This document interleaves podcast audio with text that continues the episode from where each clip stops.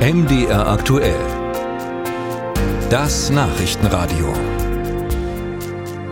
Die EU hat sich vorgenommen, zur Natur zurückzukehren. Städte sollen begrünt werden, trockengelegte Moore wieder vernässt, Wälder aufgeforstet und Äcker mehr Lebensraum für Insekten bieten. Das ist ein großer Plan und der wird jetzt konkret. Denn nach langem Streit hat das EU-Parlament nun für das sogenannte Renaturierungsgesetz gestimmt. Darin werden verbindliche Ziele formuliert, um geschädigte Ökosysteme wiederherzustellen.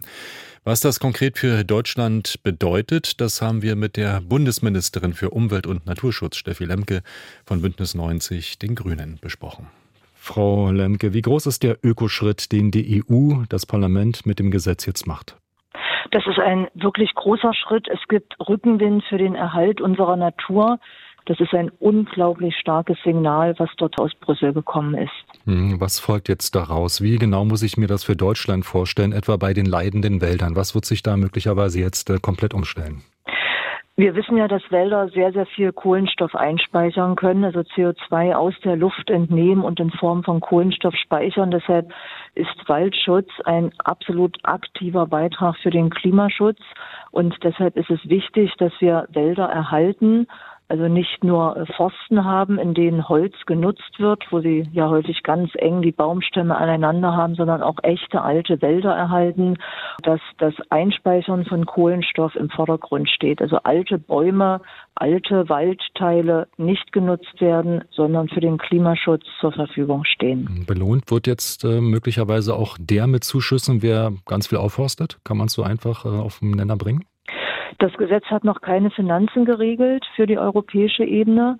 Aber ich habe im Rahmen des Aktionsprogramms Natürlicher Klimaschutz in Deutschland, das mit vier Milliarden Euro ausgestattet ist für die nächsten Jahre, finanzielle Möglichkeiten, wenn dort ähm, Wälder geschützt werden, aus der Nutzung herausgenommen werden, zumindest teilweise, dann muss das natürlich auch einen finanziellen Beitrag bringen, äh, den der Forstbesitzer, der Waldbesitzer bekommt. Hm. Ähm, wenn wir auf diese Entscheidung im EU-Parlament nochmal schauen, das war eine recht knappe Mehrheit, die da zustande gekommen ist. Ähm, verstehen Sie, wenn solche gewaltigen Ökopläne auch skeptisch gesehen werden? Naja, sie nutzen ja uns allen. Sie sind ja für uns essentiell, damit äh, Lebensmittelproduktion in Zukunft äh, noch vernünftig funktioniert. Wenn wir weniger Regen haben, größere Hitze haben, muss ja Landwirtschaft sich verändern. Und Landwirtschaft ist der Zweig, der am aller, allerstärksten auf Artenvielfalt angewiesen ist. Wenn wir keine Artenvielfalt im Boden haben, dann ist der Boden nicht gleichermaßen fruchtbar, dann fehlt Humus für die landwirtschaftliche Produktion. Und deshalb ist es so essentiell, dass wir wirklich ein Bündnis zwischen Landwirtschaft und Naturschutz biologischer Vielfalt haben. Und deshalb bin ich froh, dass sich äh, jetzt ausreichend viele Abgeordnete auch teilweise gegen Fraktionsdisziplin offensichtlich für den Schutz der Natur ausgesprochen haben.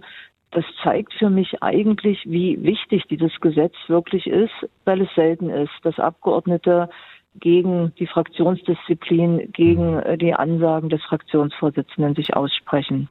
Und das ist mein Appell an alle demokratischen Parteien, um das Bündnis zu ringen und sich nicht um die Spaltung zu kümmern. Musik